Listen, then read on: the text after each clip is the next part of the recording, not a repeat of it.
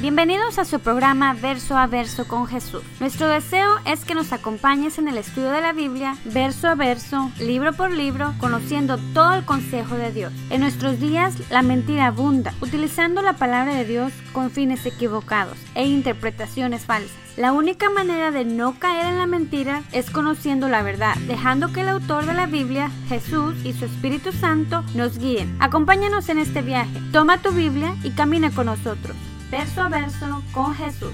Cristo moriste en una cruz, resucitaste con poder. Buenos días hermanos, que Dios los bendiga. Bienvenidos un domingo más a su entrenamiento bíblico de esperanza. Eso es todo, usted conteste.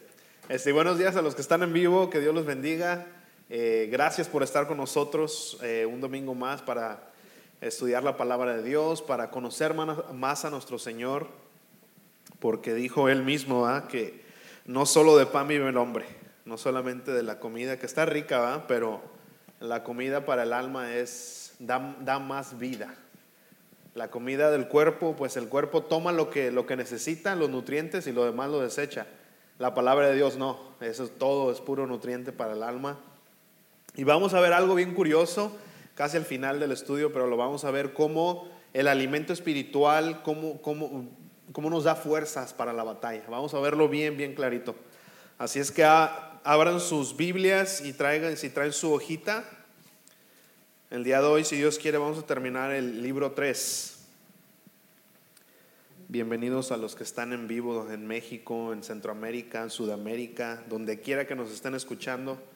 Ya nos están escuchando, dice el pastor. Saludos a todos ustedes. Gracias una vez más. Si es que traen sus libritos y si no, parece que allá atrás hay, este, ahí hay. Entonces, pero traten de, gracias hermano Traten de, este, de, quedarse con el suyo, porque ahí obviamente espero que estén respondiendo las, las preguntas y tomen, ahí pongan ustedes notas. Si el Señor les habla algún otro versículo, o cualquier cosa que el Señor les hable, ahí anótenlo para que sea para ustedes de referencia, para que sea de cuando tengan alguna pregunta o cualquier cosa que se les olvide, no sé, cualquier cosa, ustedes tengan ahí sus, sus notas, lo personalicen, lo hagan, lo hagan suyo.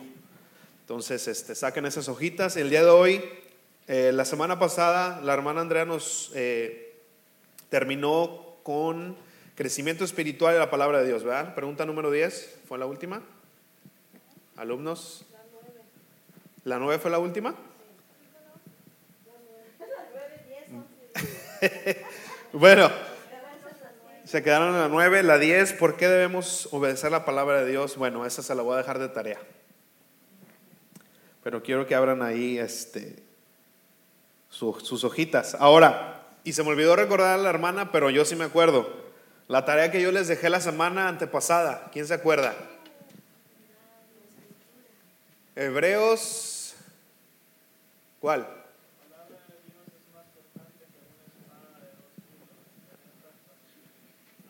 Sí, hasta partir el alma. Eso es todo. Un aplauso un aplauso, así se la aprendió. Hebreo, pero Hebreos, ¿qué, brother? Hebreos 4. Bueno, 4.12. Como quiera, no, y está bien, hermano, está bien. Mire, eh, yo, es importante saber la cita porque cuando estamos este, evangelizando, cuando estamos hablando con alguien y le decimos, es que mira, la palabra de Dios dice esto, y hay gente que sí dice, a ver dónde dice podemos encontrar donde dice. Pero mientras te la sepas, brother, es un comienzo súper, súper bueno, importantísimo. No, no, no, no, te, no te presiones. Está muy bien. Y todos los demás espero que sepan. Acuérdense que ese versículo, como les dije, es, es un versículo que todo cristiano lo tiene que saber. Todo cristiano. Es como les decía esa vez que así como todo mexicano sabe canciones de Vicente Fernández, eh, así todo cristiano tiene que saber ¿Quién se sabe una canción de Vicente Fernández? Yo no, dice la Mire, a mí ni me gusta, pero me la sé. Así, así de fácil. No me, nunca me ha gustado eso, Vicente Fernández. Pero bueno. Oye. Nada más la pongan y, y yo la empiezo a cantar sin que me guste. Bueno, pero entonces hoy seguimos con el tema, hermanos, un arma de amor. Vamos a, como les digo, si Dios quiere terminar el libro 3. Y esto se me desconectó. Se me hace que... Vamos a empezar con la 11.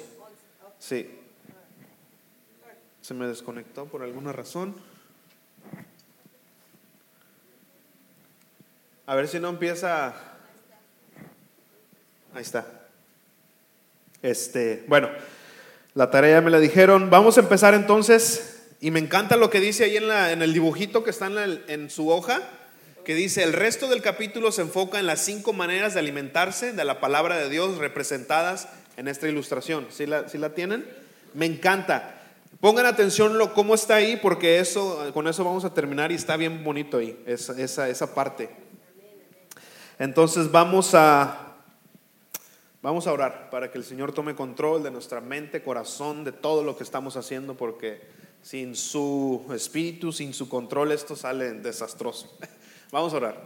Padre, te damos tantas gracias, Señor, por este día que nos has dado. Gracias por la oportunidad de venir a tu casa, Señor, a, alabarte, a adorarte, a buscar tu rostro, Señor, a buscar tu consejo, a buscar tu, Padre, ese abrazo que muchas veces necesitamos, Padre, que cuando vamos con el mundo, Señor, estamos en el mundo y vemos tantas cosas, escuchamos tantas cosas, Señor, pero venimos aquí a buscar refrigerio, a buscar descanso en ti, Señor. Tú, tú nos dices que si nos encontramos cargados, cansados, que vengamos a ti y tú nos hará- harás descansar, Señor. Y es lo que buscamos el día de hoy, Señor, un descanso para nuestras almas, un descanso para nuestra mente, para nuestro corazón, Señor, y a la vez llenándolos de ese alimento que, que Padre les da esa vida a nuestra alma, Señor. Te damos gracias, Padre. Ponemos este tiempo en tus manos, Señor. Que sea tu Espíritu Santo tomando control de todo lo que está aquí, Señor, de los aires, de mi boca, de mi mente, Señor. Yo te pido que cada uno de los que están aquí, Señor, los bendigas con tu presencia, Señor, con tu revelación, Señor.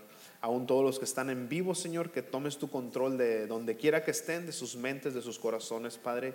Y si hay alguien que no conoce de ti, Padre, que el día de hoy el Espíritu Santo penetre ese corazón, esas coyunturas, esos tuétanos, penetre esa alma y pueda ser revelado tu amor, Padre, y tu salvación. Nos ponemos en tus manos, en el nombre que sobre todo nombre, en el nombre de Jesús. Amén. Amén, hermanos. Gracias. Tomen su asiento.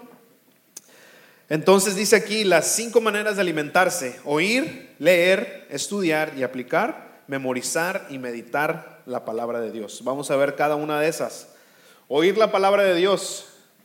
Levantemos nuestras orejas aquí como, como, el, como el conejito. Cuando escuchen la palabra de Dios, levanten sus orejas. ¿Se acuerdan que Jesús siempre decía, el que tiene oídos para oír, que oiga? ¿Quién tiene oídos para oír? Tóquense sus oídos. Oiga, por favor. Oiga la palabra, lo que el Señor tiene que decirnos el día de hoy. Vamos con la primera pregunta. Ah, porque fíjense, este punto importante, apunten este versículo ahí, no está en, su hojita. Romanos 10, 17. ¿Qué, qué dice Romanos 10, 17? Dice, así que la fe proviene del oír y el oír proviene de la palabra de Dios. Este es el primer beneficio que tenemos al oír la palabra de Dios, que produce fe en nosotros. Cuando oramos al Señor, Señor, ah, dame más fe, por favor, quiero tener más fe. Eso es lo que te dice el Señor. Pues sabes qué, si quieres más fe, métete a mi palabra. Mi palabra, el primer beneficio de la palabra de Dios es que nos da fe. Ahora, muchas personas dicen, bueno, yo tengo fe. Y, es más, cuando hablan de fe no solamente se refieren a tener fe en el Señor, sino dicen, bueno, yo le tengo mucho fe a ese doctor. Siempre que voy a ese doctor me cura. Y tienen razón, ejercemos, porque ¿qué es fe? ¿Quién me puede dar la definición de fe? La certeza de lo que se espera, la convicción de lo que no se ve. Eh, ilustrándolo, cuando vemos una silla, tenemos fe de que si nos sentamos nuestras 300, 400 libras, va, no se va a romper la silla, ¿va? Esa es fe. Tenemos fe que la silla va a sostener nuestro peso y que al sentarnos no va a pasar nada. Esa es fe. Pero ahora, ¿de qué fe está hablando aquí Romanos 17? ¿Estará hablando de esa fe? No, ¿verdad? De lo que está hablando aquí es una fe salvadora. La fe en Jesucristo. Esa es la fe de la que está hablando. No está hablando de la fe que ejercemos al, meternos al carro y darle la llave, tenemos fe de que ese carro va a prender. Esa es la fe que podemos ejercer todos los días, pero la fe que está hablando aquí Romanos es la fe, la fe que salva. Y la fe salvadora proviene única y exclusivamente de la palabra de Dios. Ahora, ¿qué nos dice la palabra de Dios? ¿Por qué la palabra de Dios produce fe? ¿Quién me puede decir en una palabra cuál es el tema o el personaje principal de la Biblia? Jesucristo. Cuando vemos, cuando nos metemos a la palabra de Dios, está hablando de Jesucristo. Entonces, cuando tenemos fe, no significa que tenemos fe en, en la Biblia en sí, en el libro en sí. No, sino de qué nos está diciendo este libro, de quién nos habla este libro de Jesucristo, de conocer a nuestro Salvador, de conocer a nuestro Rey. De eso está hablando. Entonces, la fe, fíjense, fíjense este dato y quiero que lo, que lo escuchen bien porque se va a ir medio raro al principio, pero van a ver que con la palabra de Dios eh, va a tener sentido. La fe en cualquier otra cosa, en cualquier otra persona, no te salva. La fe, eh, puedes tener fe en ti mismo, puedes tener fe en cualquier otra persona, cualquier otra cosa, y nada de eso te va a salvar, nada de eso te salva del infierno. Ahora escuchen esto, ¿sabes que ni la fe en Dios te salva? Vamos para Primera de Juan 2.23, quiero que... Se escucha raro, ¿verdad? Pero ni la fe en Dios te salva. Fíjense cómo debe de ser. Primera de Juan 2.23, vayan para allá por favor, quiero que lo subrayen, quiero que, que escuchen bien esto. Porque allá afuera hay muchas personas que creen en Dios, aún tienen fe en Dios, pero eso no lo salva. Eso no nos salva. Primera de Juan 2:23. Todo aquel que niega al Hijo tampoco tiene al Padre. El que confiesa al Hijo tiene también al Padre. Porque hay muchas sectas allá afuera que dicen, bueno, nosotros con Dios sí creemos en Dios. Jesús, ah, bueno, Jesús es un iniciado, es un buen profeta, es una buena persona, es una revolución del amor y bla, bla, bla. le ponen muchos adjetivos a Jesús. Pero cuando dices, no, es que Jesús es Dios, ah, ah, espérame, no, no, no. Es que Jesús, digo, Dios es solo uno y te empiezan a tirar un rollo teológico torcido. Tenemos que saber, hermanos, que no nos podemos acercar a Dios si no es a través de Jesús. No podemos seríamos totalmente quemados, exterminados en ese momento, porque Dios es un Dios santo que no puede tener relación con el pecado, para nada. Y sabemos que tú y yo somos pecadores. Te necesitamos esa justicia que Jesucristo nos ha dado en la cruz. Porque no solamente, acuérdense de esto, no solamente Jesús pagó por el pecado, sino también, aparte de que pagó por nuestro pecado, nos dio su justicia. Solamente con la justicia de Cristo, que fue, Él fue perfecto, podemos acercarnos al Padre. Si no, no podemos, hermanos. la gente que diga, es que sí, yo creo en Dios y bla, bla, bla, tengo mi relación con Dios, no se puede si no es a través de Jesús. Así es que ni la fe en Dios nos salva, sino la fe en Jesucristo. Exactamente. Así es que que tener cuidado con eso. Dice la, la escritura en Juan 39, 5:39 que la palabra de Dios da testimonio de Jesús. Toda la palabra da testimonio de Jesús. Vamos a la pregunta número 11, ahora sí, entrar. Dice, lee Lucas 8:15 y elige las cualidades personales que nos pueden ayudar a oír y aplicar la palabra de Dios en nuestra vida. Lucas 8:15 dice, pero la semilla que cayó en buena tierra representa a los que corazón bueno y recto retienen la palabra oída y dan una buena cosecha porque permanecen firmes. Creo que la hermana Andrea la semana pasada tocó un poquito de esto, entonces no tienen que batallar. La pregunta era que elijamos de las, de las siguientes este, contestaciones cuáles son las cualidades personales que, que tenemos que tener para oír y aplicar la palabra de Dios en nuestra vida. Entonces estas son las opciones. Cautela y estar alerta. No. Dominio propio y escepticismo. No. Inteligencia y entrenamiento. No. Integridad y sinceridad. Amén. ¿Por qué tenemos que tener integridad? ¿Quién me puede decir la definición de integridad? Ah,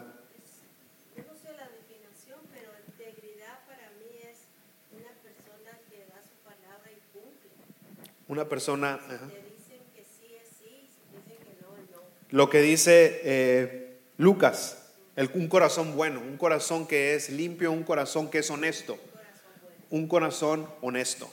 Necesitamos un corazón honesto y sincero, las dos van juntos. ¿Por qué? Porque cuando dice la palabra de Dios que no hay ningún hombre bueno, sino solamente uno, que es Dios, o no hay alguien bueno, sino solamente Dios, tenemos que ser sinceros con nosotros mismos y decir, ¿sabes qué? Pues sí tiene razón la palabra de Dios. Tal vez no he matado, tal vez no he robado, tal vez no he hecho esas cosas que dirías tú, wow, son pecados grandototes. Pero sabes que el Señor nos hizo con un propósito y si no hemos cumplido ese propósito, hemos pecado, como si fuéramos matado, como si hubiéramos mentido, como si hubieras hecho el peor de los pecados. Porque acuérdense que no hay niveles de pecados que te, que te, que te sacan del cielo. Un pecadito y un pecadote te sacan del cielo. Entonces, tenemos que ser sinceros al acercarnos a la palabra y decir, ok, la palabra de Dios tiene razón en muchas cosas. Entonces, por eso tenemos que acercarnos a la palabra de Dios sabiendo que eso es lo que Dios dice y lo que Dios dice, eso es. Perdón. Sin decir, bueno, es que ahora ya este, hay más ciencia, los psicólogos ya han podido estudiar más la mente humana y te empiezan a sacar así cosas que, que, quieren, eh, que quieren descreditar la palabra de Dios diciendo que la palabra de Dios ya es antigua, no es apli- aplicable ahora porque ahora ya sabemos más. Hermanos, si nos damos cuenta, la ciencia ha avanzado, la inteligencia en ciertas cosas ha avanzado, pero si nos damos cuenta, en realidad, eh, ahora el mundo está al revés. El mundo está al revés. Hay más ateos ahora en este tiempo que antes, que se supone que no teníamos el conocimiento. Pero ahora están cambiando el conocimiento por Dios. Es que ahora conocemos cosas que aún, aún he escuchado científicos que dicen, es que ahora conocemos más cosas que Jesús no conocía cuando él vivió. Háganme favor. Entonces, eh, tal vez eso ha crecido, la, la- ciencia ha avanzado, pero en realidad la mente humana cada vez está más y más depravada. Ahora en Nueva York, no sé si escucharon cómo aprobaron la ley del aborto a cualquier tiempo del, del- de la, ¿cómo se llama? Gestación, ¿sí va? Gestación. O sea que si mañana te alivias y decides abortar, te sacan al niño. O sea, imagínense la ciencia, cómo ha avanzado, que wow, ahora podemos matar a un niño desde, la, desde, la, eh, desde el vientre. Donde se supone que el niño, el lugar más seguro de un niño, ¿dónde es? El vientre de su madre. Ahora ni ahí están seguros. Porque dicen que le dan el derecho a la mujer, su derecho del cuerpo, su derecho de reproducir, no sé qué palabras usaron, pero nos damos cuenta, hermanos, que, wow, la ciencia ha avanzado, pero la mente y el corazón del hombre cada vez está más depravado y cada vez estamos más tontos. Eh, entonces, a Dios a eso llegamos. A pensar que si tú matas a un niño aquí afuera, te meten a la cárcel por asesinato. Pero si matas a un niño dentro del vientre, es el derecho. Wow. Vamos a la 12, porque si no, nos vamos a dar cuenta que estamos bien chafas. Según, pregunta número 12 dice, según Nehemías 8, 7 y 8, ¿qué hicieron los levitas al enseñar la palabra de Dios a la gente? Y vamos para allá, o yo se los pongo aquí. Dice Nehemías ah, 8, 8, 7, dice, mientras la ley era leída, los levitas Josué, Bani, Serebías, Jamín, Acub, Ba- Sabatai, Odías, Maseías, Kelita, Azarías, bueno, esos nombres bonitos. Ajá. Eh, explicaban al pueblo la lectura. Fíjense lo que dice. Explicaban al pueblo la lectura y el pueblo estaba tan interesado que no se movía de su lugar. Estas personas estaban explicando las escrituras. Y fíjense lo que dice el 8 y me encanta. Y es que la lectura de la ley se hacía con mucha claridad y se recalcaba todo el sentido, de modo que el pueblo podía entender lo que escuchaba. No solamente se trata de oírla, sino de entenderla también. Pero ahora, ¿por qué es impor- importante entenderla? Y ahora no, no, no me malentiendan, no es de que si nos metemos a la Biblia tenemos que entender todo, porque eso es ca- casi prácticamente imposible. No puedo, nadie se puede parar en un púlpito o en cualquier lugar decir, yo entiendo toda la palabra de Dios, y es que pregúntenme, tengo todo. No se puede, no, es, es- es imposible. Es como decir, ah, yo entiendo la mente de Dios. Nuestra mente es un, un alfiler comparación de la mente de Dios. Así es que no, no podemos decir eso, pero sí tenemos que, aún la palabra misma nos dice, escudriña mis escrituras, mira, preséntate ante Dios con diligencia, que pudiste usar bien la palabra de verdad. Eso sí nos, dicta- nos dice el Señor, sabes que te he dado mi palabra, quiero que la utilices bien. Entonces, ¿cómo vamos a hacer eso? Necesitamos quien nos explique, quien nos ayude a entender las cosas que no entendemos, porque acuérdense que en la palabra de Dios el contexto lo es todo, porque tomamos unos versículos, tomamos cosas que podemos, eh, les voy a dar un ejemplo más adelante, o se los doy ahorita. Por ejemplo, en Filipenses 3.2, Pablo dice, hey, cuídense de los perros. Si no aclaramos qué quiere decir Pablo con, esa, con ese versículo, ¿qué vamos a hacer? El hermano Rolando va a llegar a su casa y va a regalar a sus perros. ¿Por qué? Porque es que la Biblia dice, cuídense de los perros. No, hay que cuidarnos, vámonos para afuera. Espérame, espérame, no hagas eso. Ahora dirán, pues está, eso está muy lo- como lógico, ¿no? Pero sí hay versículos en la Biblia que son así y los ves y dices, ah, pues pero si son sacados de contexto, puedes hacer un mugrero. Exactamente. Entonces, es donde empieza, como dice aquí, los levitas empezaron a enseñar, empezaron a explicarles, ok, ¿qué quiere decir Pablo con decir cuidado con los perros? Y entonces ahí empieza lo que es el contexto del versículo o el contexto de la Biblia. Entonces, por eso es muy importante. ¿Qué quiere decir cualquier? Cuando veas unos versículos que dices, ay, ¿qué quiere decir eso? Hay que ver el contexto. Entonces, eh, siempre en cualquier versículo raro o difícil de entender se busca la ayuda primero en el Señor. Señor, eh, ilumíname con tu Espíritu Santo, ¿qué me quieres decir aquí?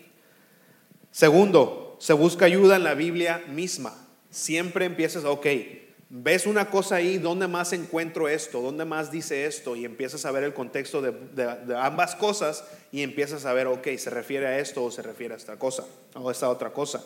Y pues obviamente eh, puedes encontrar, encontrar ayuda con tu pastor, con los maestros, con alguien que sepas tú que tiene sana doctrina. Entonces hay muchas maneras de, de poder encontrar el sentido, de poder encontrar qué quiere decir algunos versículos que están difíciles de entender. No, no, eh, hermanos, aún Pedro mismo en una de sus cartas, en segunda de Pedro, si no más me equivoco, dice, escucho al hermano Pablo o leo las cartas del hermano Pablo y en realidad hay cosas difíciles de entender.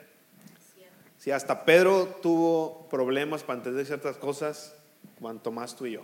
Así es que no, este, no nos agüitemos con eso. Entonces, ¿qué fue la respuesta de esa pregunta? La 12. ¿Qué hicieron los levitas al enseñar la palabra de Dios?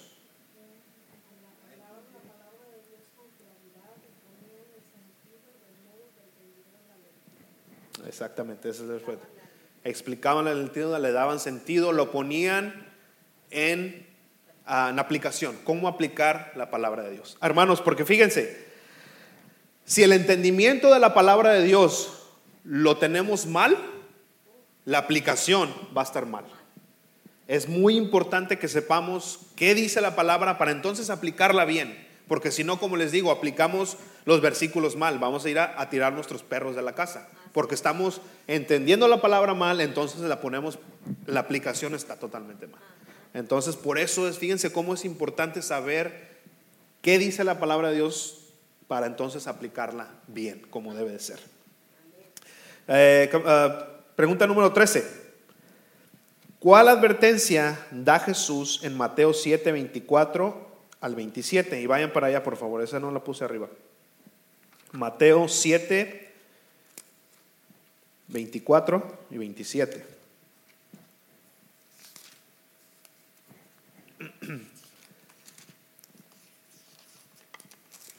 Se las leo. 24 dice, a cualquiera que me oye estas palabras y las pone en práctica, lo compararé a un hombre prudente que edificó su casa sobre la roca. Cayó la lluvia, vinieron los ríos y soplaron los vientos y azotaron aquella casa, pero ésta no se vino abajo porque estaba fundada sobre la roca. Por otro lado, a cualquiera que me oye estas palabras y no las pone en práctica, lo compararé a un hombre insensato que edificó su casa sobre la arena. Cayó la lluvia, vinieron los ríos y soplaron los vientos y azotaron aquella casa. Y ésta se vino abajo y su ruina fue estrepitosa, o sea, fue grande, fue mucha su ruina. Ahora, fíjense, vamos a ver dos cosas aquí. ¿A quién le vino la tormenta? ¿Al que puso la, eh, su, su fundación sobre la roca o al de la arena? A los dos. Fíjense, porque a veces pensamos, oh, es que Señor, ¿por qué me pasa esto? Yo soy tu hijo. No, papá, es que la, la tormenta viene al, a los dos. Pero qué gran diferencia, ¿verdad? Porque uno pasó la tormenta sin, sin, sin pérdida y el otro lo perdió todo. Esa es la diferencia de un cristiano, de un creyente y un no creyente. Que cuando viene la tormenta, porque la tormenta llueve para, llue- llueve para justos e injustos, pero ¿cuál va a ser la pérdida? ¿Cuál va a ser el final de eso? Ahí es la gran diferencia. Uno que no perdió nada y otro que lo perdió todo. Entonces, la palabra de Dios pone, eh, se tiene que poner en práctica, si no, no sirve de nada.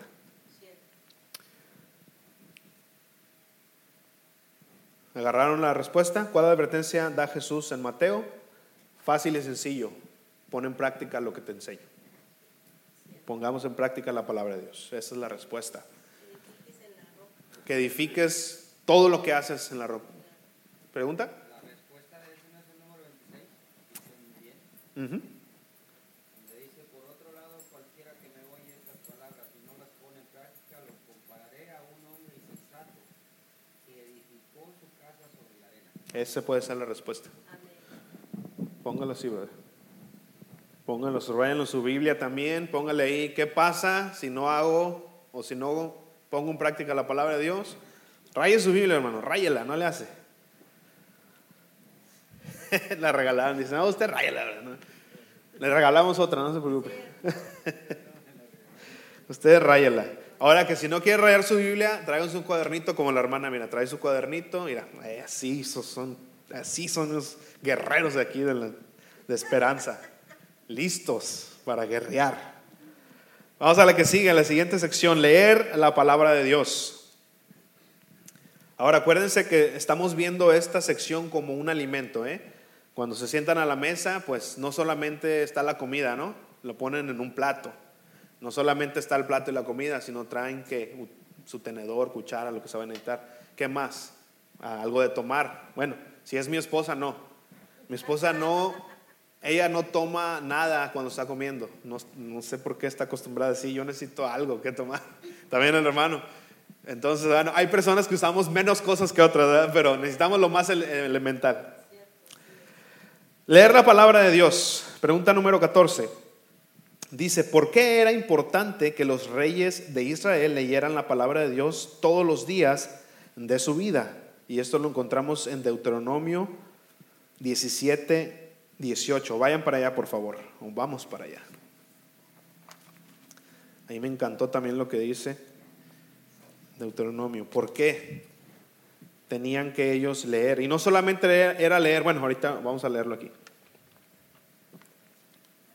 Deuteronomio, Antiguo Testamento, es el último libro de, ¿cómo se llaman los primeros cinco libros? Alumnos. Pero ¿cómo se llama la sección de los primeros cinco libros? Pentateuco. Los voy, a, los voy a aventar preguntas de vez en cuando para que empiecen a, echarle aceite a su, a su maquinita. ¿Ya están ahí? Deuteronomio 17, 18. Dice así. Dice, ¿para qué era importante que los leyeran la palabra de Dios todos los días? Para que su corazón no se desvíe, tampoco deberá tomar para sí muchas mujeres. ¿Estoy leyendo el equivocado? No, no. No, sí tiene 17, pero estoy leyendo el... Oh, no, sí, sí, estoy, estoy bien, estoy bien, estoy bien, sí, estoy bien. Sí, pero no me acordaba, pero ahí vamos. Para que su corazón no se desvíe, tampoco deberá para tomar muchas mujeres, ni tomará para sí oro y plata en abundancia. El 18 dice, o es que estoy leyendo el 17, ok, el 18, perdón, yo, yo me confundí. Una vez que haya ocupado el trono de su reino, escribirá un libro, eh, escribirá un libro, una copia de esta ley para sí mismo, semejante al original que está al cuidado de los sacerdotes levitas. Y la tendrá a la mano y la leerá todos los días de su vida. Y ahora subrayen esto, ¿para qué tenía que leer todos los días? ¿Sí la encontró, hermana? ¿No? Deuteronomio 17, 18. Yo me confundí, perdón. Sí, ok. No, es que parece que la hermana no lo encontraba. Bueno, eso. Dice entonces, ¿para qué tenían que hacerlo? Eh, ya me perdí. Aunque dice, eso. Aquí está, para que aprenda a temer al Señor su Dios y para que cumpla todas las palabras de esta ley y de estos estatutos y los ponga por obra. El 20 dice, fíjense lo que dice el 20 y me encanta. Así su corazón no se colocará por encima de sus hermanos ni se apartará ni a diestra ni a siniestra del mandamiento, a fin de que, de que tanto él como sus hijos prolonguen los días de su reinado en Israel. Pero fíjense lo que dice el 20, me encantó ahí.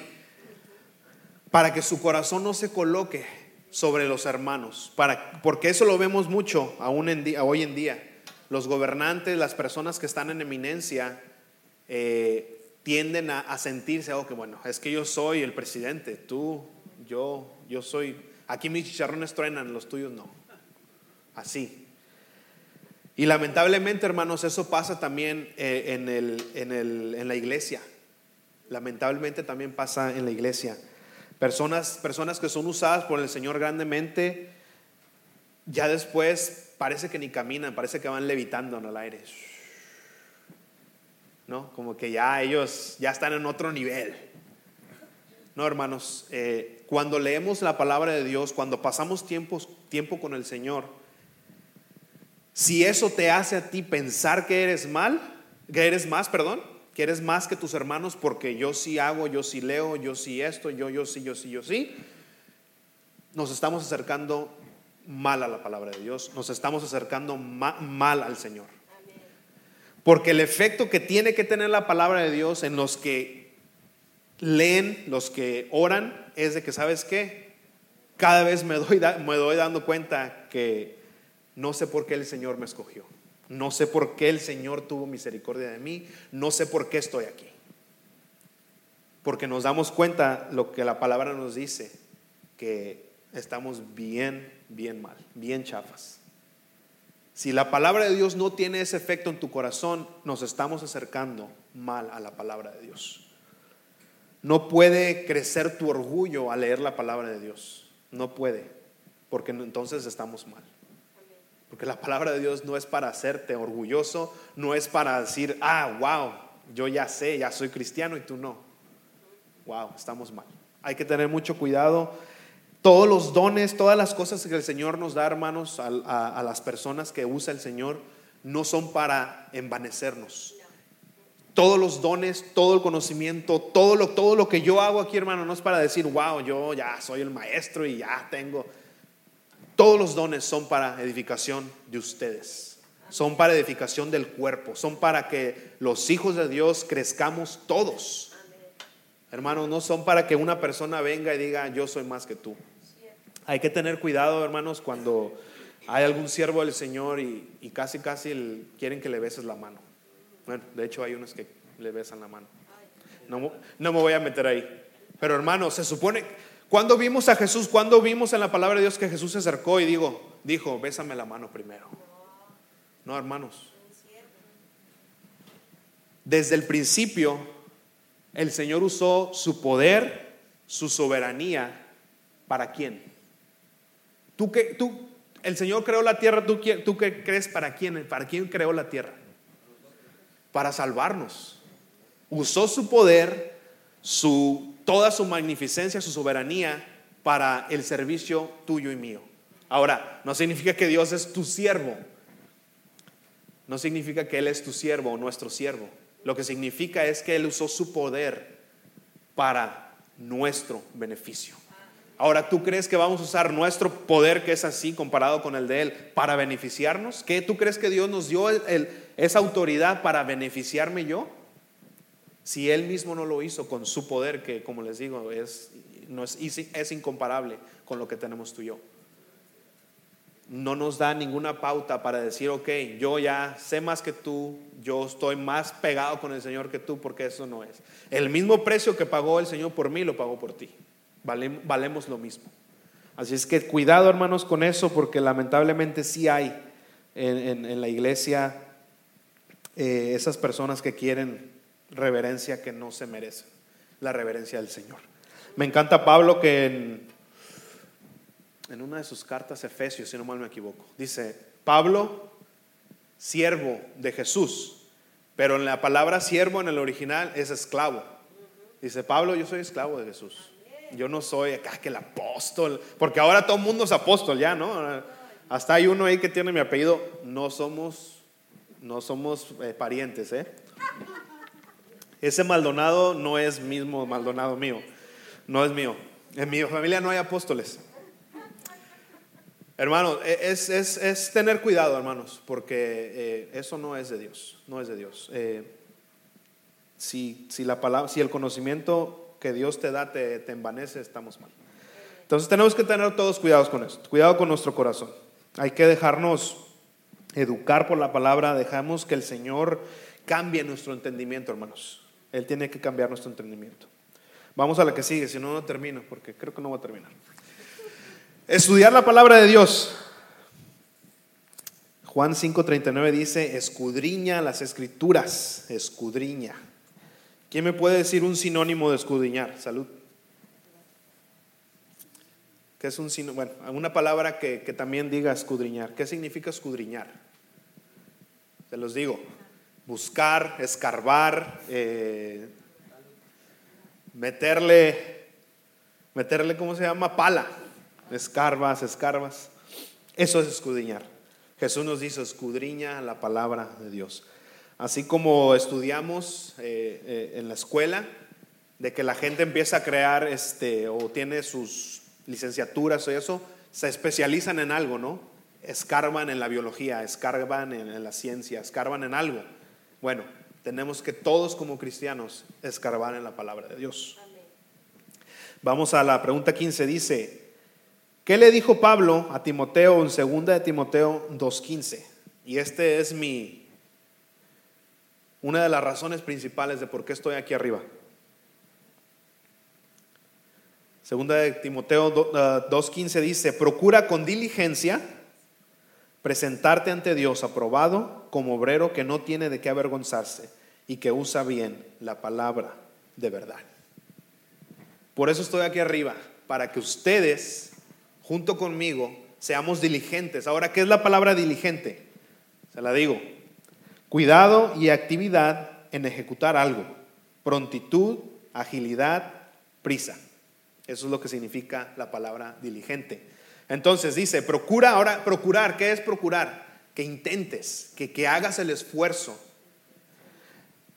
tener intención de, de hacerlo. Hermanos, lo que la palabra procurar quiere decir es que tenemos que sacrificar, hacer el sacrificio de, de diligentemente de ponernos a estudiar la palabra de Dios.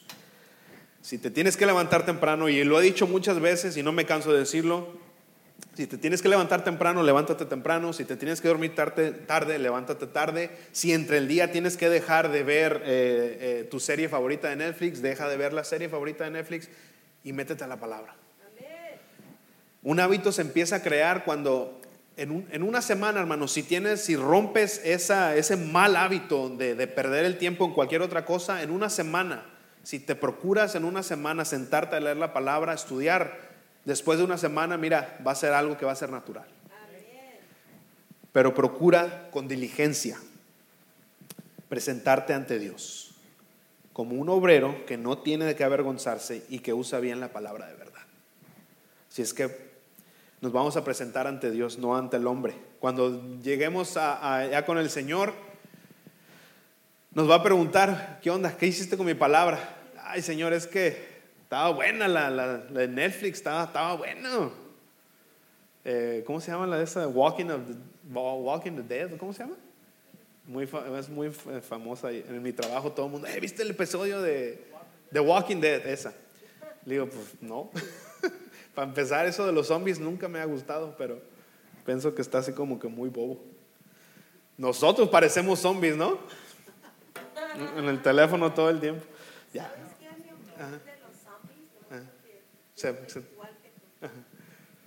Es un decreto de la alma y de la creación que Dios hace, porque Dios no hizo el ser humano así.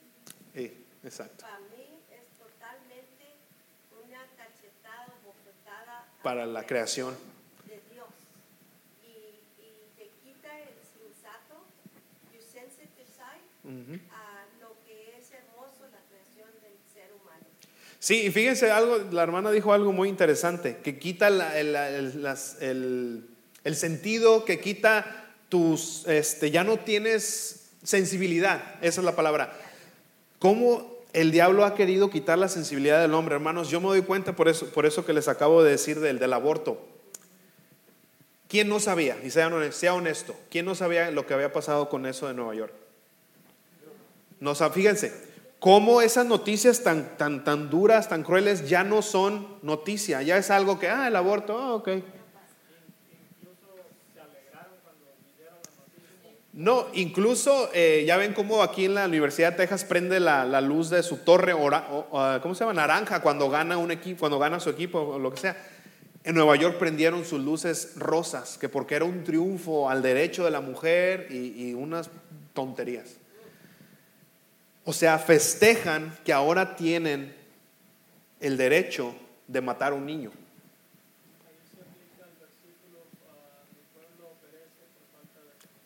Ahí se aplica eh, todo el apocalipsis que nos va, van a quemar si no nos arrepentimos, hermanos. Eh, o sea, o sea ¿sí, me- sí se dan cuenta cómo ya esa noticia que para mí es una abominación, ya ahora la gente está tan insensible que ya es como que, ok, un- una más, una noticia más. Es algo normal, se ha convertido en algo fuera de control.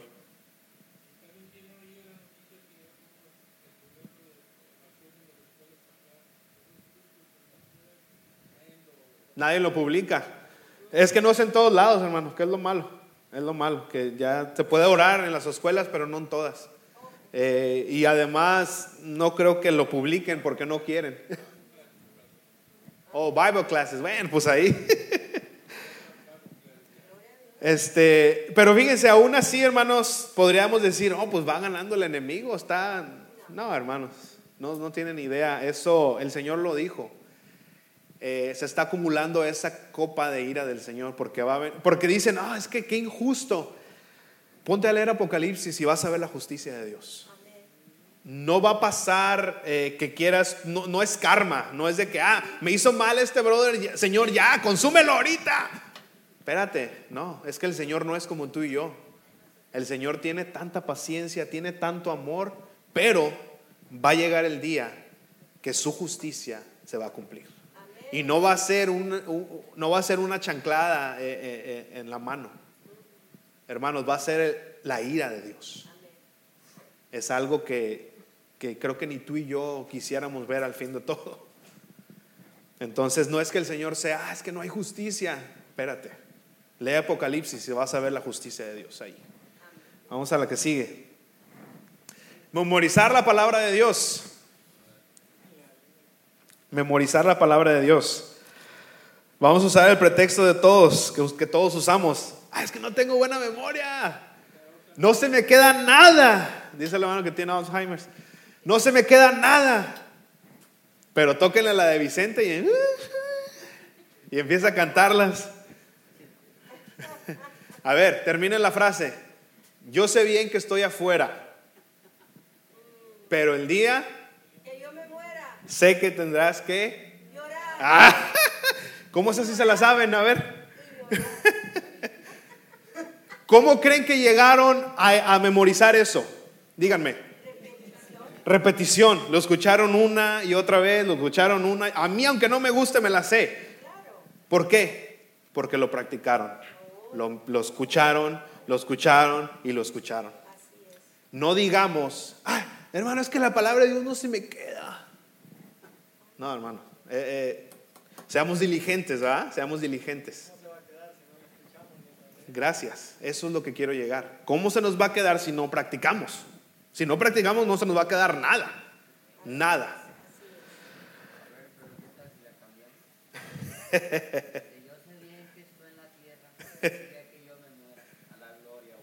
Ay, pero está bien su letra, pero exactamente. No, pero eh, es a lo que quiero llegar. Y usé esta porque podemos usar esas sticky notes. Es una, una manera, no le estoy diciendo que sí lo haga, pero si así trabaja, ponga un versículo en una de esas, póngalo donde se peina, ponga otra en el refrigerador, ponga otro, llene su casa de sticky notes, no le hace, pero que sea con la palabra de Dios, hermano, y va a ver que aunque sea un versículo, se lo va a aprender. Pero hagan, hagan, hagan el esfuerzo, hermanos, hagan el esfuerzo, no digan, ah, es que yo estoy bien burro, por eso ni fui a la escuela.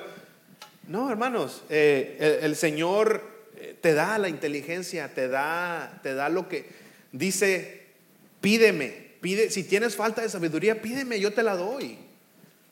Pero pídeme con fe, pídeme como que quieres. Es así como la gente que dice, ay, es que no encuentro trabajo. Oh, sí, ¿a dónde has ido a pedir trabajo? No, pues ahí en la casa, no, no estoy esperando que alguien me...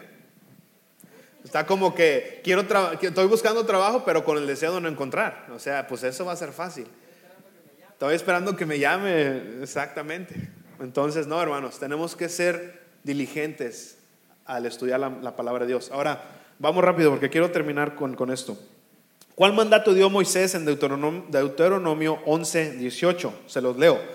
Lleven estas palabras mías en su corazón y en su alma. Átenlas como señal en su mano y llévenlas como frontales en medio de sus ojos. Eso es exactamente lo, lo que les acabo de decir. Apunten la palabra de Dios en su mano, llévenla aquí en su frente como quieran, pero ténganla siempre alrededor de ustedes. Eso es prácticamente lo que quiere decir. Inténtenlo, inténtenlo. No, no porque usas la, la Biblia, dices, ay, es que me acuesto con la, pa- el abuso de almohada para ver si se me mete. No, hermano, no va a pasar así, ¿eh? No, eso no funciona. No funciona. 17. Voy rápido, ¿eh? así es que no, no se me queda atrás. ¿Cómo contestó Jesús a Satanás en Mateo 4, 1 al 11? Y aquí es donde quiero pasar ya al resto de lo que nos, del tiempo que nos queda. Vamos para Mateo, por favor. Mateo 4, 1. Del 1 al 11. Dirías tú, pues ¿para qué quiero memorizar la palabra? Vamos a ver para qué.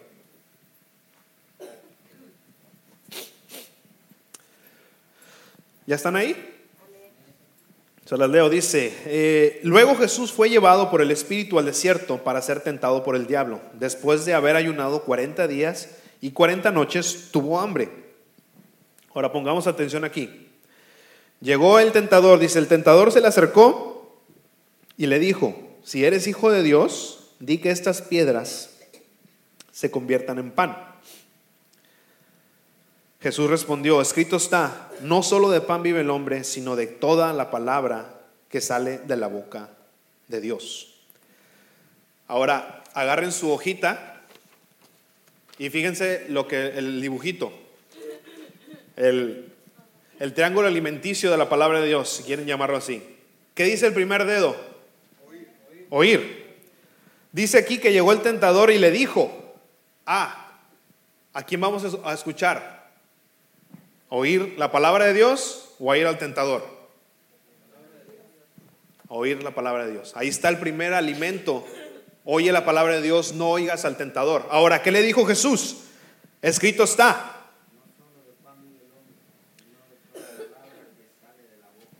Y esa palabra es nueva o ya estaba escrita? Ya estaba escrita. Entonces, ¿qué hizo Jesús para llegar ahí? ¿Qué dice el segundo dedo? Leyó la palabra de Dios. Fíjense el alimento espiritual, cómo nos vamos a hacer fuerte para las pruebas y para las batallas. Oímos, no al tentador, no al diablo, sino a la palabra de Dios. Leemos, no es el libro de- del psicólogo, no es el libro de- del, del este, ¿cómo se llama? Del que te anima. No, leemos la palabra de Dios. El motivador. Cinco, dice, entonces el diablo le llevó a la ciudad santa, lo puso sobre la parte más alta del templo y le dijo, si eres hijo de Dios, lánzate hacia abajo porque escrito está. A sus ángeles mandará alrededor de ti y también en sus manos te sostendrá para que no tropieces con, con piedra alguna. Ahora, ¿qué hizo el diablo? Usó la palabra de Dios. Fíjense, usó la palabra de Dios. Pero ahí sigue el siguiente dedo o el siguiente eh, alimento. ¿Qué dice el otro dedo?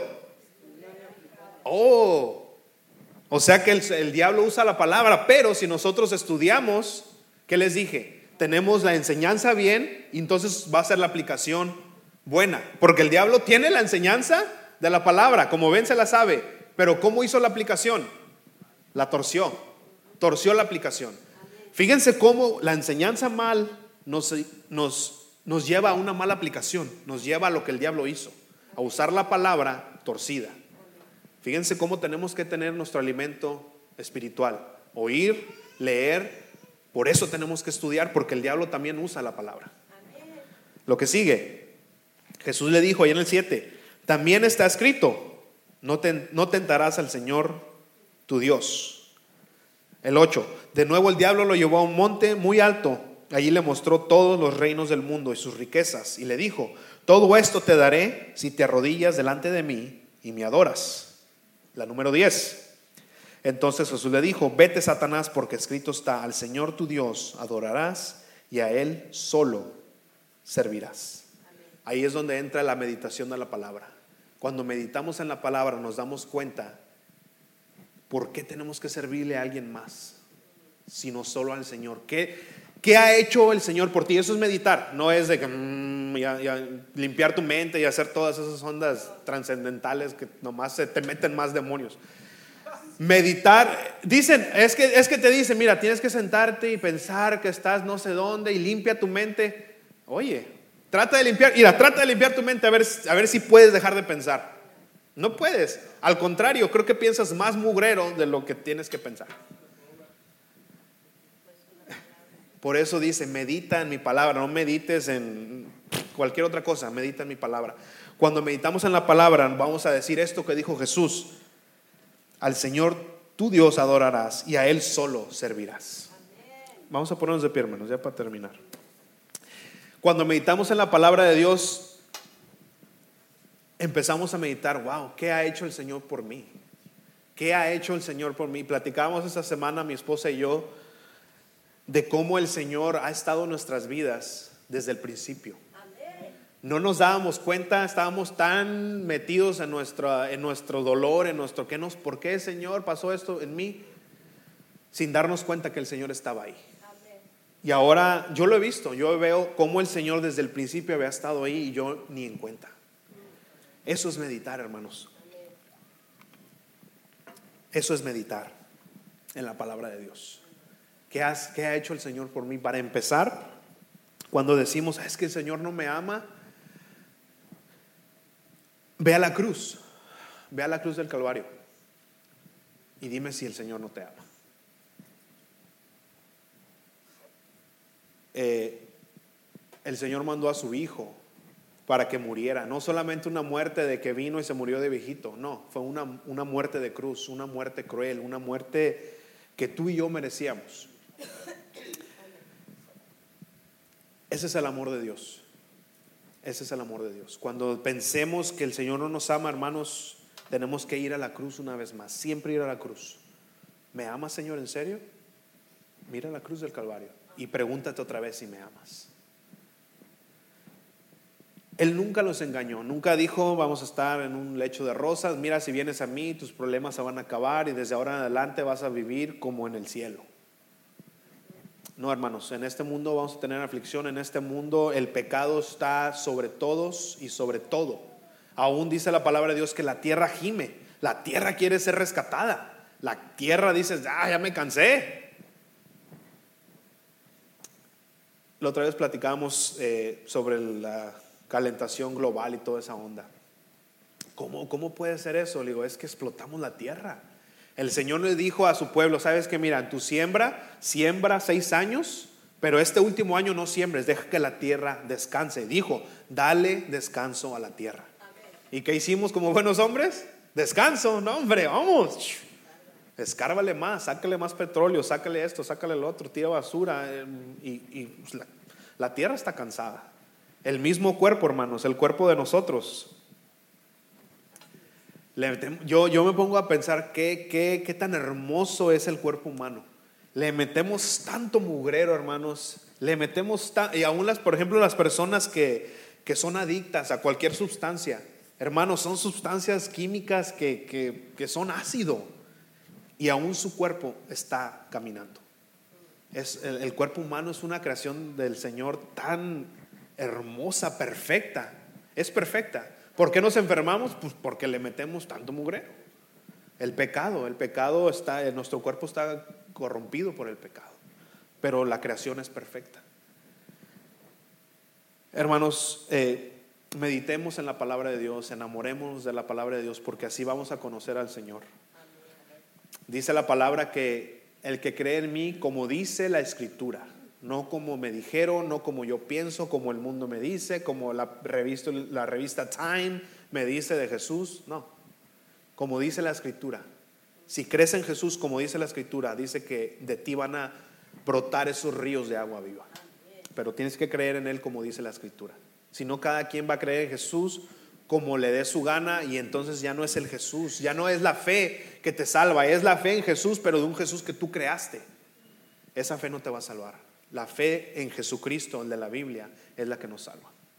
Así es que, hermano, yo los dejo con eso. Enamorémonos de la palabra de Dios, hermanos.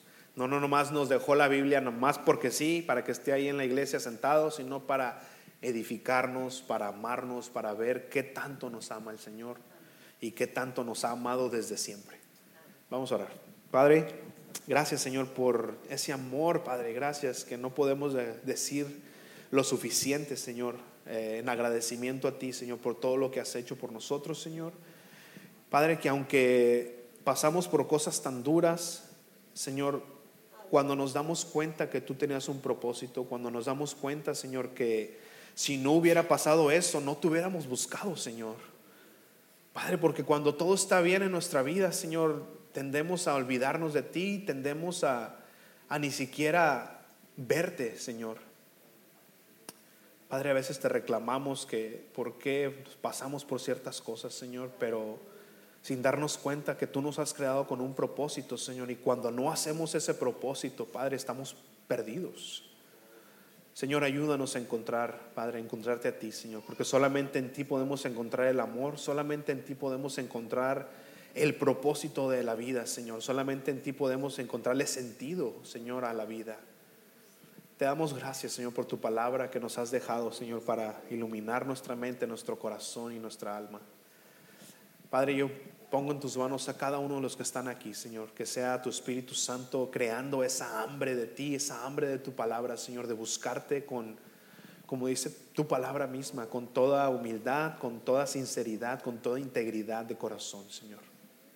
Padre, aquellos que, que tienen tal vez, Padre, dificultad en acercarte a ti, Señor, yo te pido, Padre, que tu Espíritu Santo en este momento quiebre, Señor, esa piedra, quiebre esa roca, Señor, que está estorbando a una relación, Padre, que tú quieres tener con nosotros por amor. Señor, tú nos amas tal y como somos, pero no nos quieres dejar así, Señor. Tú nos quieres, Padre, que tengamos esa vida plena en ti, Padre, fuera del pecado, fuera, Señor, de todo lo que asedia, todo lo que estorba, Señor. Padre, límpianos, límpianos con esa palabra tuya, Señor, que es esa agua viva. Límpianos, Padre, que si nuestros pecados fueran como Padre, como ese, ese tan negro, Señor, llegarán a ser como la blanca lana, Señor, por tu palabra.